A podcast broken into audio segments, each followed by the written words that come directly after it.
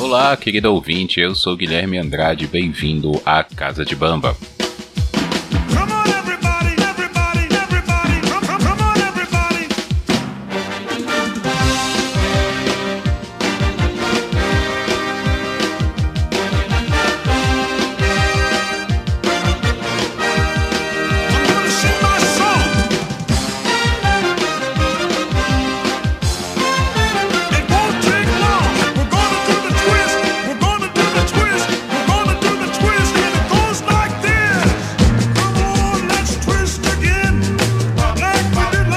Eu tô sempre à procura de novos quadros, novas ideias para colocar aqui dentro do Casa de Bamba.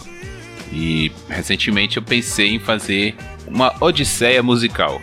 Basicamente, eu iria resgatar desde a minha infância, minhas primeiras memórias com a música, a minha trajetória musical, aquelas músicas que eu aprendi a ouvir que depois foram me trazendo outras músicas, construindo o meu gosto musical até onde eu cheguei hoje. E para começar, eu vou puxar algumas músicas que eu ouvia até antes dos meus seis anos de idade. Isso vai ali mais ou menos entre 1994 até 1998.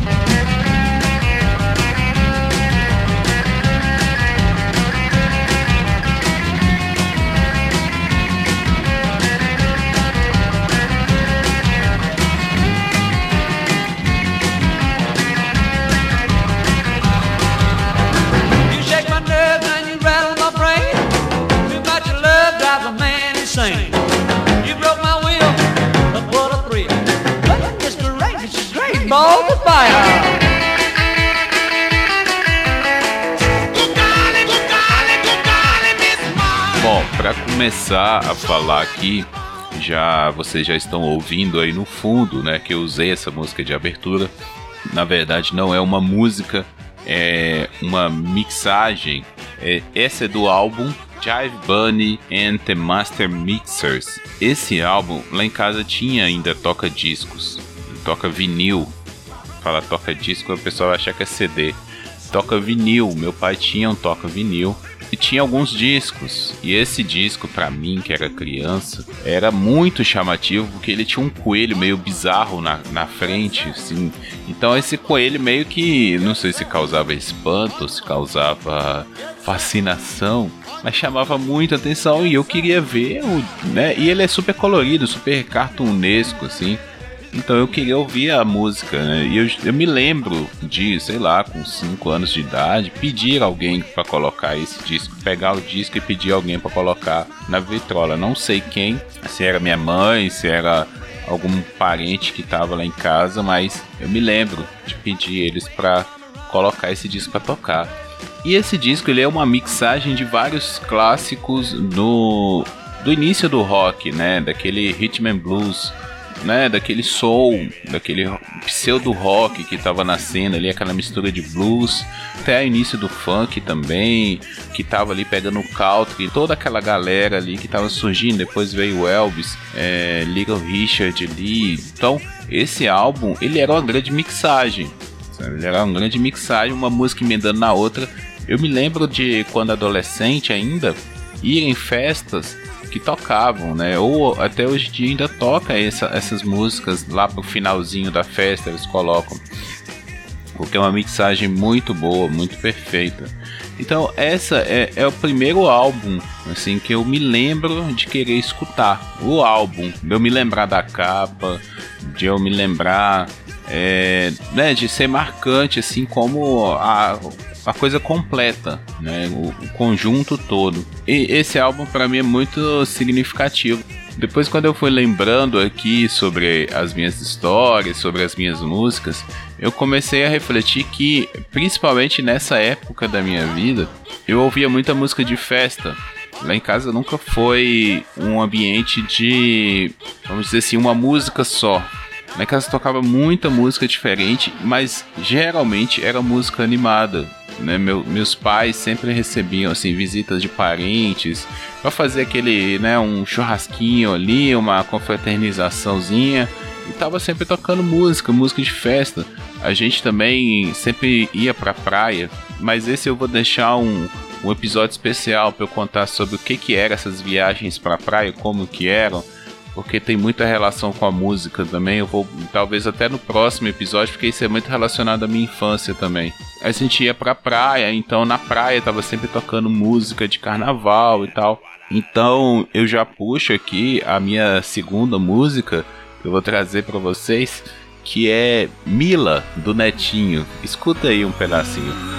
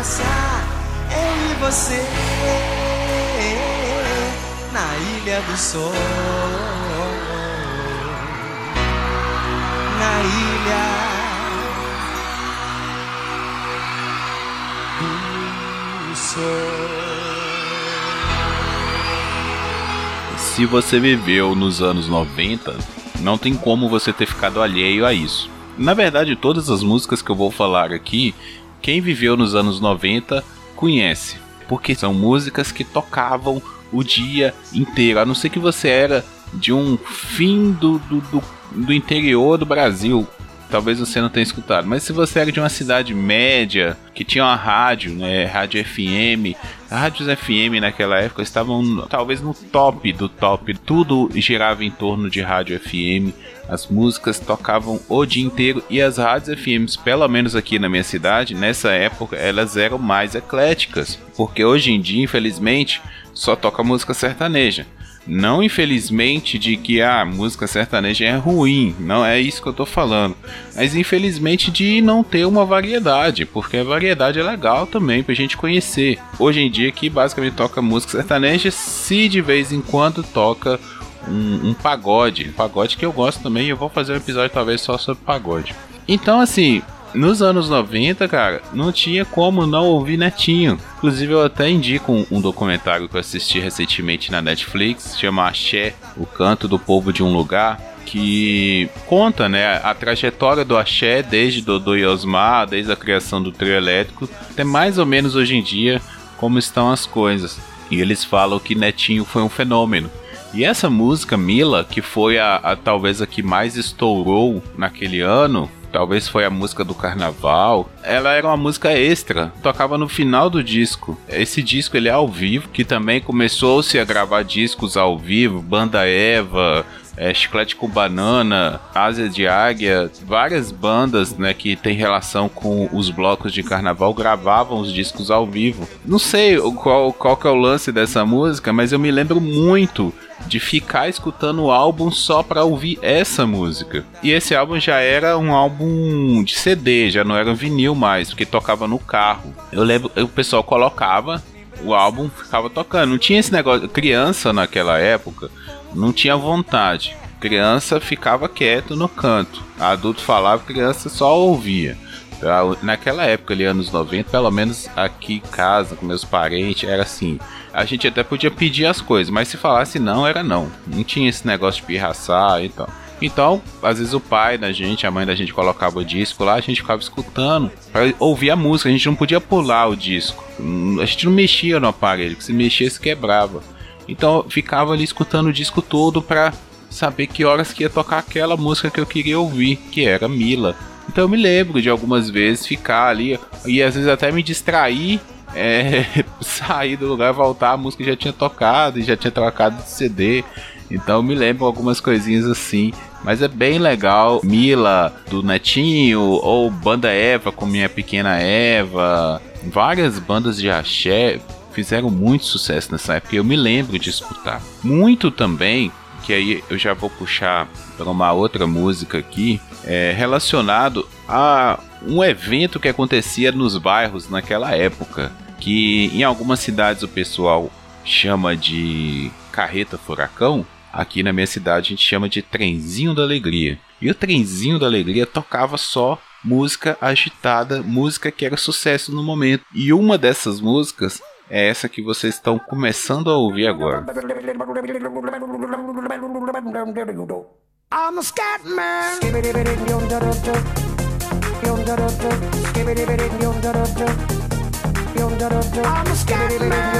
Eu confesso para vocês que até hoje, na hora de gravar esse episódio, eu não sabia o nome dessa música. Eu fui pesquisar lá, bababi, bababarobom. Mas essa música tocou muito, mas muito. O trenzinho da alegria passava para cima e para baixo tocando essa música várias vezes por dia. Nos anos 90 tava na, no auge dessa música eletrônica, né? Já era ali depois da disco music, a disco music já tava, né, já tinha acabado há um tempo, eles estavam resgatando e era uma época também que, lógico que depois que eu fui descobrir isso, que o rap, né, o hip hop, o movimento hip hop nos Estados Unidos já estava forte nos anos 90. Então, toda a indústria americana estava também alimentando essa, essa onda de música eletrônica, música de batida, música de balada, música de boate, né, de danceteria. Essa música chama Scatman, do Scatman John. E, e caraca, cara, como isso era louco, assim. O trenzinho da alegria, ele fascinava muito as crianças porque ele passava, né, aquele trem todo iluminado, piscando para tudo quanto é lado. Um trem, literalmente, nesse momento não é um trem que mineiro fala, fecha parênteses aqui. Ele passava e tinha um, uns rapazes fantasiados de, de personagens animados, né? Então tinha o Popeye, tinha a Olivia Palito, tinha a Cuca, tinha vários deles, o Mickey, o Pato Donald, o Pateta, o Pluto, tinha vários deles com uma fantasia que é hoje em dia é só você pesquisar aí no, no YouTube Carreta Furacão que você vai ver, saber o que eu tô falando. Eles ficavam dançando, fazendo coreografia e muito da brincadeira nossa é porque o trenzinho da alegria ele passava uma vez por semana no bairro. Né? Então vamos, sei lá, eu acho que na, na época era uma quinta-feira, uma coisa assim. Aí ele passava e ficava rodando ali a noite inteira. Ele tinha vários horários, né? Que ele passava, sei lá, começava 5 é, e meia da tarde, aí ia passando até 10 horas da noite. Dava uma volta no bairro, aí chegava no ponto final, todo mundo descia.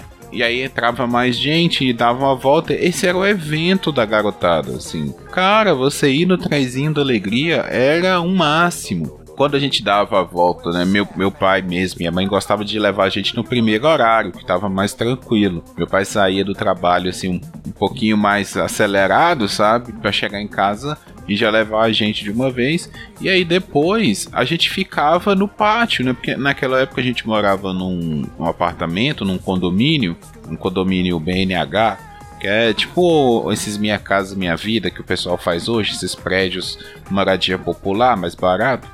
E então tinha vários prédios assim, só que não é igual condomínio fechado de, de, de bacana hoje em dia, que é longe da rua, né? Que tem um portão. Não, os prédios são na beirada da rua.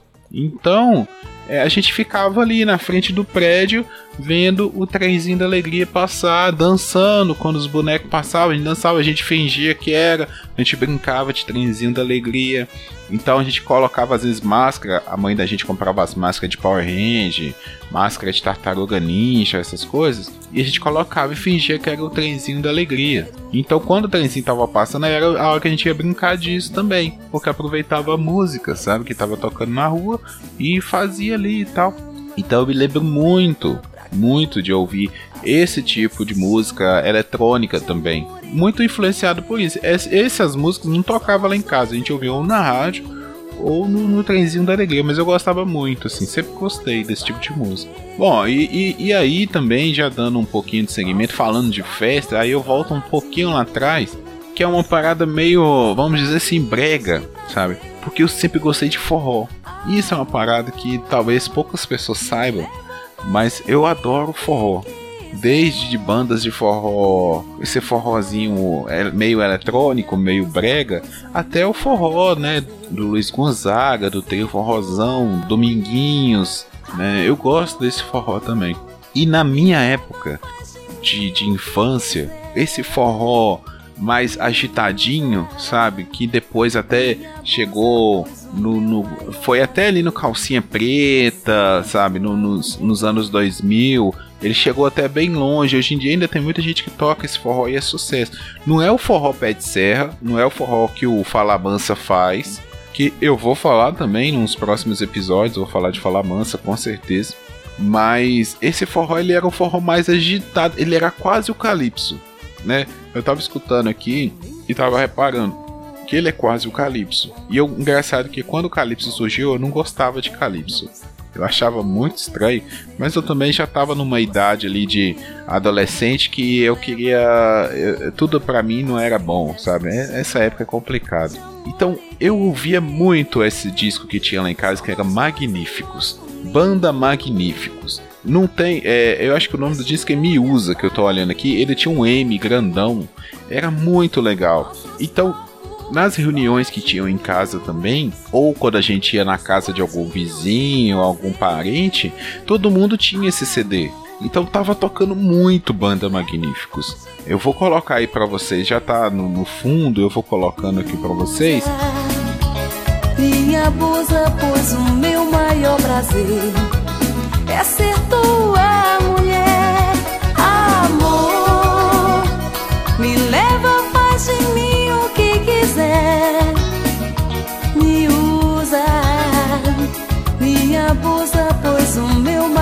prazer é ser tua mulher, amor. Me leva, faz de mim É, eu ouvi esse disco, eu me lembro de lugares, assim. Eu me lembro de festas.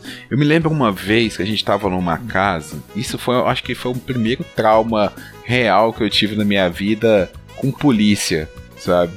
Foi uma coisa mais besta do mundo, mas é, foi, foi, foi bem engraçado. Me lembro que a gente estava numa festa num prédio em frente ao prédio que a gente morava. Uma família de amigos. Por quê? Nesses prédios, meio que a gente conhecia todo mundo. Apesar do prédio ficar num bairro, o BNH era como se fosse uma comunidade dentro do bairro. Não comunidade favela, não. Uma comunidade né, no sentido amplo da palavra. Então todo mundo que morava no BNH meio que se conhecia.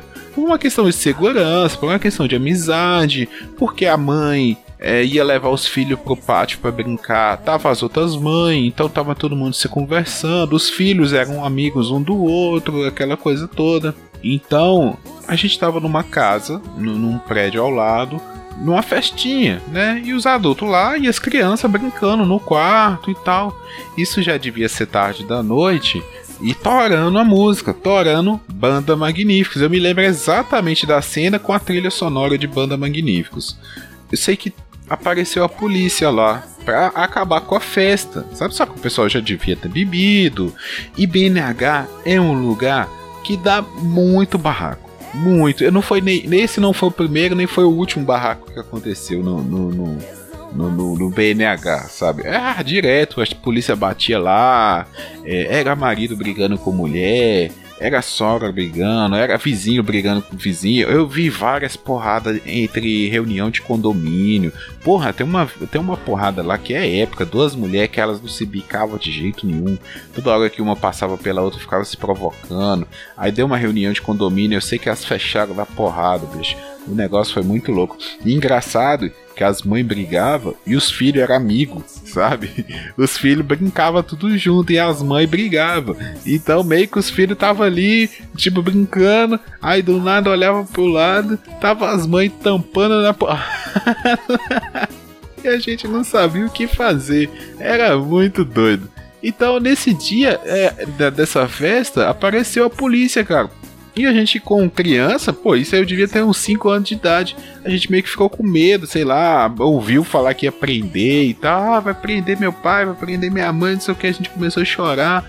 Então eu me lembro desse trauma ao som de Banda Magníficos, cara. Então, Banda Magníficos é muito, muito significativo na minha formação musical, não só banda Magníficos, mas toda todas essas bandas de forró que tocava na época, Mastruz com Leite e por aí vai. Eu sempre ouvi, eu sei essas músicas todas, isso é engraçado também, né?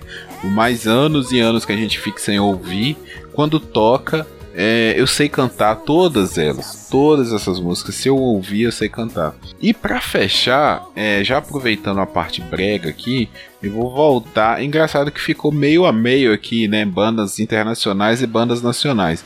Mas eu vou falar de um fenômeno que aconteceu no final dos anos 90.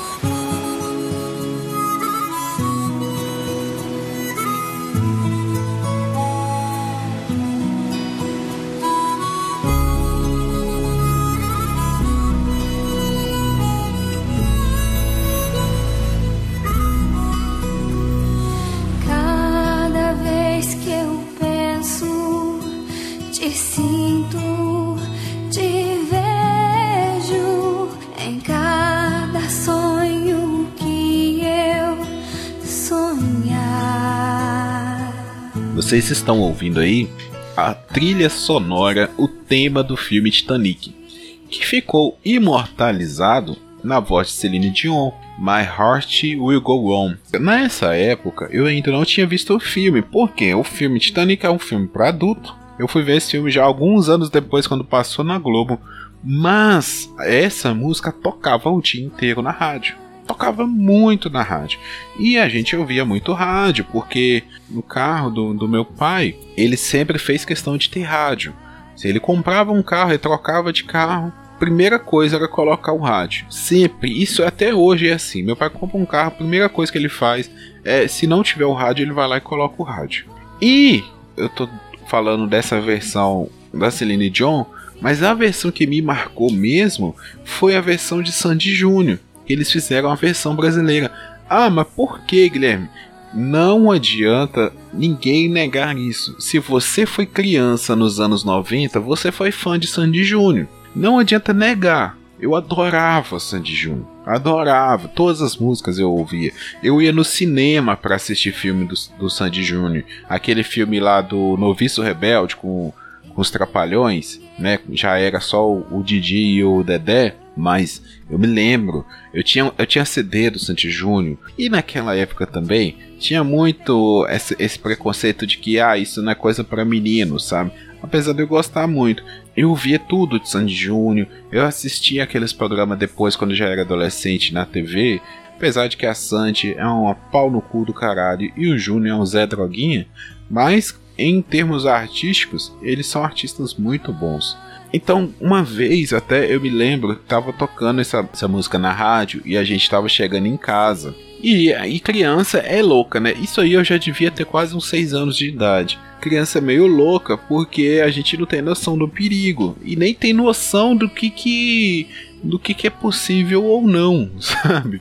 Uma vez a gente estava chegando em casa, meu pai foi estacionar o carro na garagem do prédio e tal, começou a tocar essa música. E eu sabia que assim que ele estacionasse o carro, ele ia desligar o carro e eu não ia ouvir a música. Eu sempre fui fascinado com música, eu adoro ouvir música. Na minha ideia imbecil de criança que não sabe o que está fazendo, eu saí correndo do carro para entrar em casa, ligar o rádio e ouvir a música. Só que isso era impossível de acontecer. E ainda correu o risco de eu me machucar, porque antes do meu pai terminar de estacionar o carro, eu já abri a porta e já saí do carro, tropeçando. e subi mas eu não tinha chave da casa, então até todo mundo subir, abrir e tal, ligar o rádio eu tava tocando outra coisa, sabe? Meus pais tinham muita paciência comigo, eu sempre fui meio maluco mesmo. Então, Sandy Júnior e essa versão de Titanic, né, que eu nem sei se. Acho que o nome deles veio, veio Titanic mesmo, eles lançaram a música Titanic pra, pra ficar mais fácil. Cara, tocou muito. Tanto a versão da Celine Dion quanto a versão do Sandy Júnior mas eu quis falar da versão do, dos, dos brasileiros aí para marcar também esses artistas que eu era fã na infância, sabe? Eu era muito fã de Sandy Júnior na infância e marcou também a minha construção musical e fez parte da minha trajetória musical. esse episódio ele já tá ficando um pouquinho longo, eu não sei quantos minutos vai ter com as músicas. Eu vou tentar deixar o máximo de música possível, assim. Quem quiser, né? Ah, vai ficar tocando música, isso aqui. Não, só faz parte da construção, ouve a música, porra. E eu vou voltar a fazer mais isso. Assim. Eu, vou, eu vou fazer umas seleções aqui de músicas que tem mais ou menos a ver. Provavelmente eu já vou voltar aí para falar alguma coisa relacionada a pagode ou para falar até mesmo dessa, dessas histórias de viagem, né, que viajava para praia, que, que são histórias bem legais, para falar com vocês. Mas eu, eu tô bem satisfeito, assim, foi legal reviver, relembrar todas essas músicas que marcaram, todos esses momentos marcantes aí da minha vida. Obrigado a você que ouviu.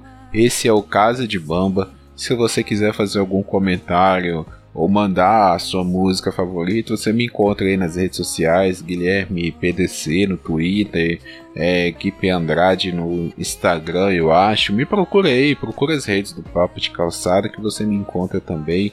Pode mandar mensagem se quiser lá no Telegram, a gente tem o grupo do Papo de Calçada. Mas muito obrigado a você que está ouvindo esse podcast, que é um, uma ideia, um projeto de testar possibilidades em forma de podcast. Galera, valeu, um abraço aí. E ouçam músicas e contem também as suas histórias. Valeu! Uhum.